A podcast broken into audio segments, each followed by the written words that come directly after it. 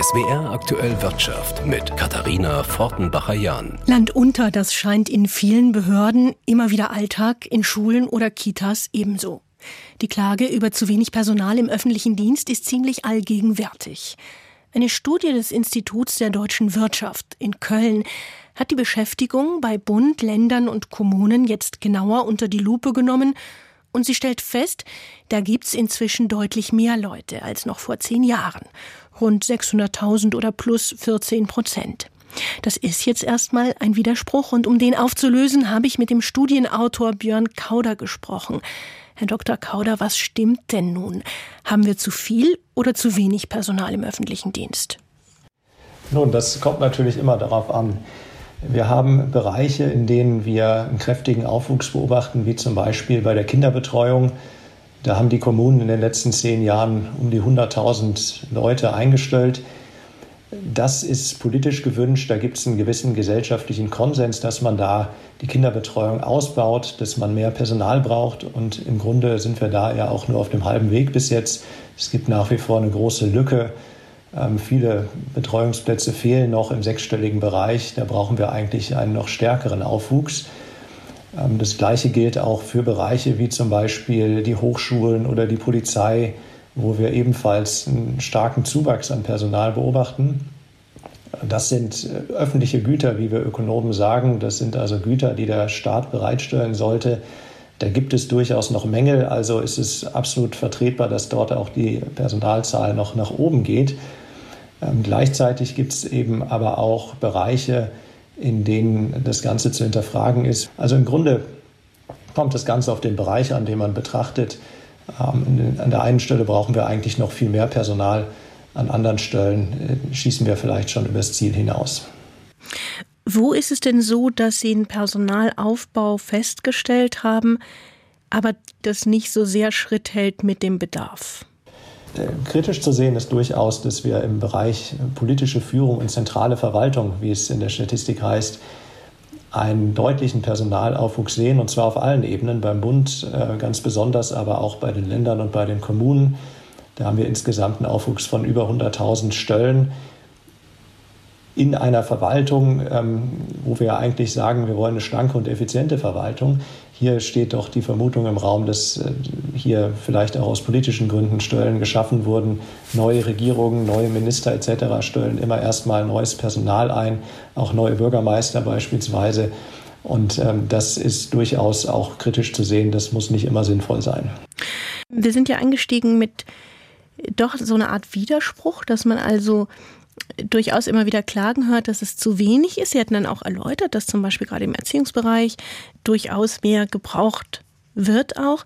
Können Sie denn diese Klagen, dass im öffentlichen Dienst zu wenig Personal da sei, grundsätzlich nachvollziehen oder bezieht sich das wirklich nur auf ganz wenige Bereiche, wo man sagen kann, das ist berechtigt? Ich denke, es ist durchaus in einigen Bereichen berechtigt. Grundsätzlich ist ja immer die Frage, haben wir jetzt eigentlich zu wenig Personal oder zu viel Arbeit? So salopp es klingen mag. Ähm, der Gesetzgeber hat sich in der Vergangenheit durchaus in Anführungsstrichen alle Mühe gemacht, äh, Reformen umzusetzen, die mit einer hohen Arbeitsbelastung im öffentlichen Dienst einhergehen oder eben auch mit einer hohen Zuwachsrate an Personal. Da gibt es einige gute Beispiele. Die Grundrente zum Beispiel ist recht bürokratisch und erfordert ähm, eine vierstellige Zahl an zusätzlichen Arbeitskräften oder auch die Reform der Grundsteuer, die die Finanzämter ordentlich an ihre Grenzen bringt. Das heißt, da haben wir Reformen, die versuchen, eine gewisse Einzelfallgerechtigkeit herzustellen. Und das macht es natürlich kompliziert und aufwendig. Und der Gesetzgeber sollte bei seinen Entscheidungen eigentlich mitdenken, ob die Verwaltung diese Aufgaben überhaupt vernünftig umsetzen kann. Und ich glaube, an dieser Einsicht hat es zuletzt häufig gemangelt. Da ist weniger manchmal mehr. Sagt Björn Kauder vom IW Köln.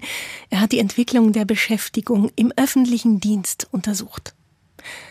Der Autozulieferer Bosch will weitere Stellen abbauen, diesmal im Bereich Fahrzeugelektronik und Software. Laut einer Sprecherin könnten weltweit 1200 Arbeitsplätze betroffen sein. Einzelheiten von Jutta Kaiser.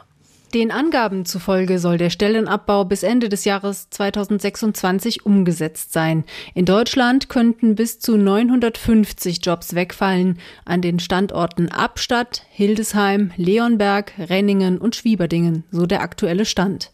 Als Grund nennt das Unternehmen größere Probleme als erwartet in dem Geschäftsbereich, der unter anderem Assistenzsysteme und Lösungen für das automatisierte Fahren entwickelt. Bosch habe die Mitarbeitenden gestern über die Pläne informiert. Demnächst sollen Gespräche mit Arbeitnehmervertretern stattfinden. Erst Mitte Dezember hatte der Konzern angekündigt, in der Autoantriebssparte würden bis zu 1500 Arbeitsplätze wegfallen, wegen des Wandels der Autobranche weg vom Verbrennungs- hin zum Elektromotor. Der Abbau in beiden Bereichen soll ohne betriebsbedingte Kündigungen ablaufen. Eine Vereinbarung aus dem vergangenen Sommer schließt das für die knapp 80.000 Beschäftigten der Zulieferersparte in Deutschland aus bis Ende 2027.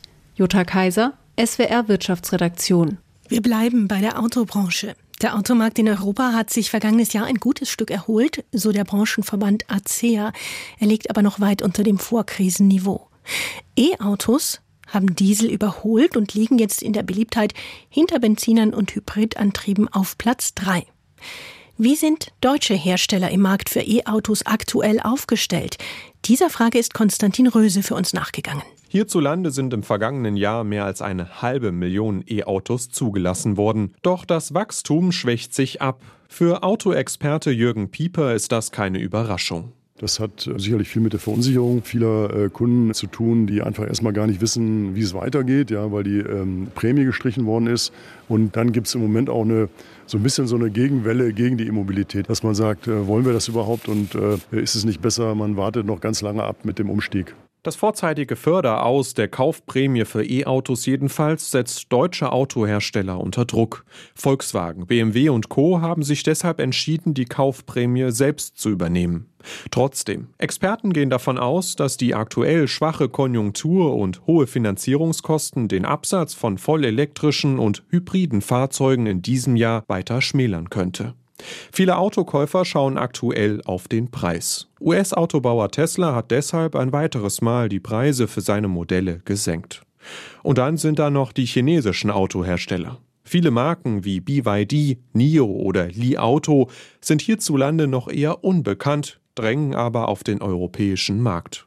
Dazu Erik Heimann, Volkswirt und Mobilitätsexperte bei Deutsche Bank Research. Was wir in den letzten Monaten, Quartalen gesehen haben, ist, dass die deutschen Autohersteller sich stärker auf das Premium-Segment konzentrieren und sich etwas zurückziehen aus dem Volumensegment. Und das ist eine Lücke, die durchaus auch von chinesischen Anbietern in den kommenden Jahren stärker besetzt werden dürfte.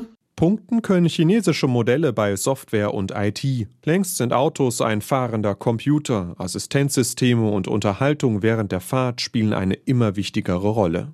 Da haben VW, Mercedes und Co. noch Nachholbedarf. Man hat lange Zeit geglaubt, man, man kann also im gewohnten Fahrwasser weiterfahren und hat auch zu langsam auf einen Tesla reagiert und jetzt auf die Chinesen reagiert. Also muss vor allem schneller werden. Man kann heute nicht mehr fünf Jahre lang ein Auto entwickeln. Das funktioniert nicht mehr. So Analyst Jürgen Pieper. Auch die Politik schaut sehr genau auf die günstigere Konkurrenz aus China. Die EU-Kommission wirft China vor, mit staatlichen Subventionen den Wettbewerb zu verzerren. Es ist nicht ausgeschlossen, dass die EU den Zugang für chinesische Autos durch Zölle erschwert. Eine Entscheidung ist noch nicht gefallen. Aktuell liegt der Anteil chinesischer Marken in Deutschland bei 2 Prozent. Noch fehlt es auch an Schiffen, die mehr Autos aus China nach Europa transportieren können. Und dieser Blick auf den E-Automarkt kam von Konstantin Röse. Galeria Karstadt Kaufhof steckt wieder in einem Insolvenzverfahren zum dritten Mal seit 2020. Und dabei stellt sich auch die Frage, was das für die bisher gewährten Staatshilfen bedeutet. Immerhin 680 Millionen Euro Steuergeld. Hans-Joachim Viehweger aus unserem Hauptstadtstudio in Berlin hat nachgefragt und schaut zuerst mal zurück in die Anfangszeit der Corona-Pandemie, als der erste Lockdown die Wirtschaft gebeutelt hat und in der Folge der fusionierte Kaufhauskonzern in die Knie ging. Eine erste Insolvenz übersteht der Konzern nach erfolgreichen Verhandlungen mit Gläubigern und dank der Aussicht auf staatliche Hilfen. Der Bund gewährt, noch zu Zeiten der Großen Koalition, einen ersten Hilfskredit in Höhe von 460 Millionen Euro. Später, in Zeiten der Ampelkoalition, steigt das Engagement des Bundes auf 680 Millionen. Was Daniel Greve, Sprecher von Wirtschaftsminister Habeck, mit der besonderen Situation von Galeria in Lockdown-Zeiten begründet. Auch die Belebung der Innenstädte hatte volkswirtschaftlich eine Rolle gespielt und insofern können Staatshilfen immer eine Möglichkeit sein, um exogene Schocks, die Unternehmen nicht selbstverschuldet in Schieflage geraten, die dafür verantwortlich sind, eben auszugleichen. Allerdings wurden zuletzt Medienberichte bekannt, wonach der damalige Galeria-Eigner René Benko die staatliche Unterstützung gar nicht gebraucht habe. Sein Team habe sogar suffisant von einem einmaligen Geschenk der deutschen Regierung gesprochen, so die Bild am Sonntag. Das will das Wirtschaftsministerium nicht kommentieren. Klar ist aber, dass es mit einer Rückzahlung der Staatshilfen schlecht aussieht. Zum größten Teil mussten diese bereits abgeschrieben werden, erläutert Oliver Olpen vom Bundesfinanzministerium. Es ist so, dass Galeria Karstadt Kaufhof ja bereits Ende 2022 in ein Schutzschirmverfahren eintreten musste und die stille Einlage musste im Rahmen dieses Verfahrens aus insolvenzrechtlichen Gründen vollständig abgeschrieben werden. Von den ursprünglich 680 Millionen stehen nur noch 88 Millionen beim Bund in den Büchern. Ob Galeria nach einem erfolgreichen Insolvenzverfahren noch Gelder zurückzahlt, ungewiss. Das ist einerseits vom Ausgang des Insolvenzverfahrens abhängig und andererseits von der Rückführung weiterer Mittel aus der Verwertung von Sicherheiten beispielsweise. Erläutert der Sprecher von Finanzminister Lindner. Eine Debatte über die grundsätzliche Sinnhaftigkeit von Staatshilfen hat der Fall Galeria bislang aber nicht ausgelöst. Man müsse immer den Einzelfall sehen, heißt es aus den beteiligten Ministerien.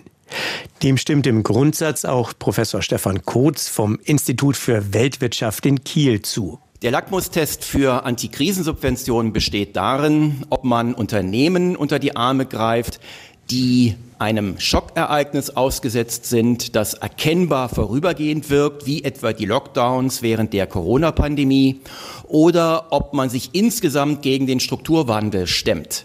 Und damit verbrennt der Staat dann nur das Geld der Steuerzahler. Genau davor hatten Beobachter aus der Wissenschaft, aber auch einzelne Politiker bei der zweiten Unterstützung für den Galeria-Konzern 2022 gewarnt. Die Wirtschaftsweise Monika Schnitzer erklärte, es sei zu fragen, ob das bisherige Geschäftskonzept, das schon vor der Pandemie in Frage gestellt war, zukunftsfähig sei. Auf die kritischen Stimmen wurde aber letztlich nicht gehört. An der Börse in Frankfurt hat der DAX heute fester geschlossen. Ein großes Gesprächsthema, wie es bei den Zinsen weitergeht. Viele Finanzmarktprofis hatten lange darauf gesetzt, dass die Notenbanken die Zinsen in absehbarer Zeit senken würden, weil die Inflationsentwicklung zuletzt etwas abgenommen hat, zumindest in einigen Bereichen. Dass es Zinssenkungen geben wird, gilt als ausgemachte Sache. Nur wann der Zeitpunkt gekommen ist, ist unklar. Es dürfte später sein als bislang angenommen. Diese schwindende Hoffnung auf baldige Zinssenkungen haben europaweit Aktien von Unternehmen unter Druck gesetzt, die einen großen Investitionsbedarf haben. Energieunternehmen gehören dazu, die Papiere von E.ON und von RWE zeitweise deutlich im Minus. Denn bleiben die Zinsen erst einmal hoch, dann bleibt das Investieren und das Kredite aufnehmen teuer. Deutlich im Minus auch die Aktien von Bayer. Der Bayer-Chef hatte am Vorabend angekündigt, dass mit einer neuen Unternehmensorganisation ein erheblicher Personalabbau verbunden sei. Das wird vor allem Führungskräfte treffen. Es geht darum, Hierarchien abzubauen, Bürokratie zu beseitigen, Strukturen zu verschlanken und Entscheidungsprozesse zu beschleunigen. Der DAX beendet den Handel 0,8 Prozent im Plus. Er steigt auf 16.567 Punkte. Claudia Wehrle, ARD Finanzredaktion, Frankfurt.